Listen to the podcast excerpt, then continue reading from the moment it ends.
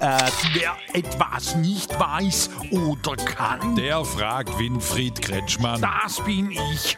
Urscharschwieder Stroblix. Marius Motzer aus Maulingen am Neckar fragt, was du dazu sagst, dass die Grünen in einer neuen Umfrage schon wieder abgestürzt sind. Bin ich froh, dass ich ein Schwarzer bin. Nee, nee, du bist auch ein Grüner, Winfried. Echt? Ah, Mist, stimmt.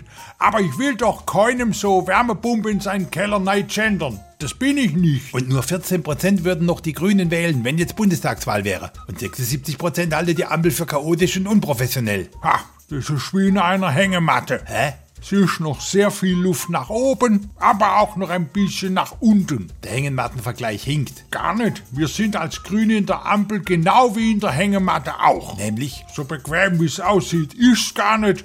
Und vor allem, du kommst so leicht auch nicht mehr raus. Fragen Sie ruhig. Er antwortet ruhig.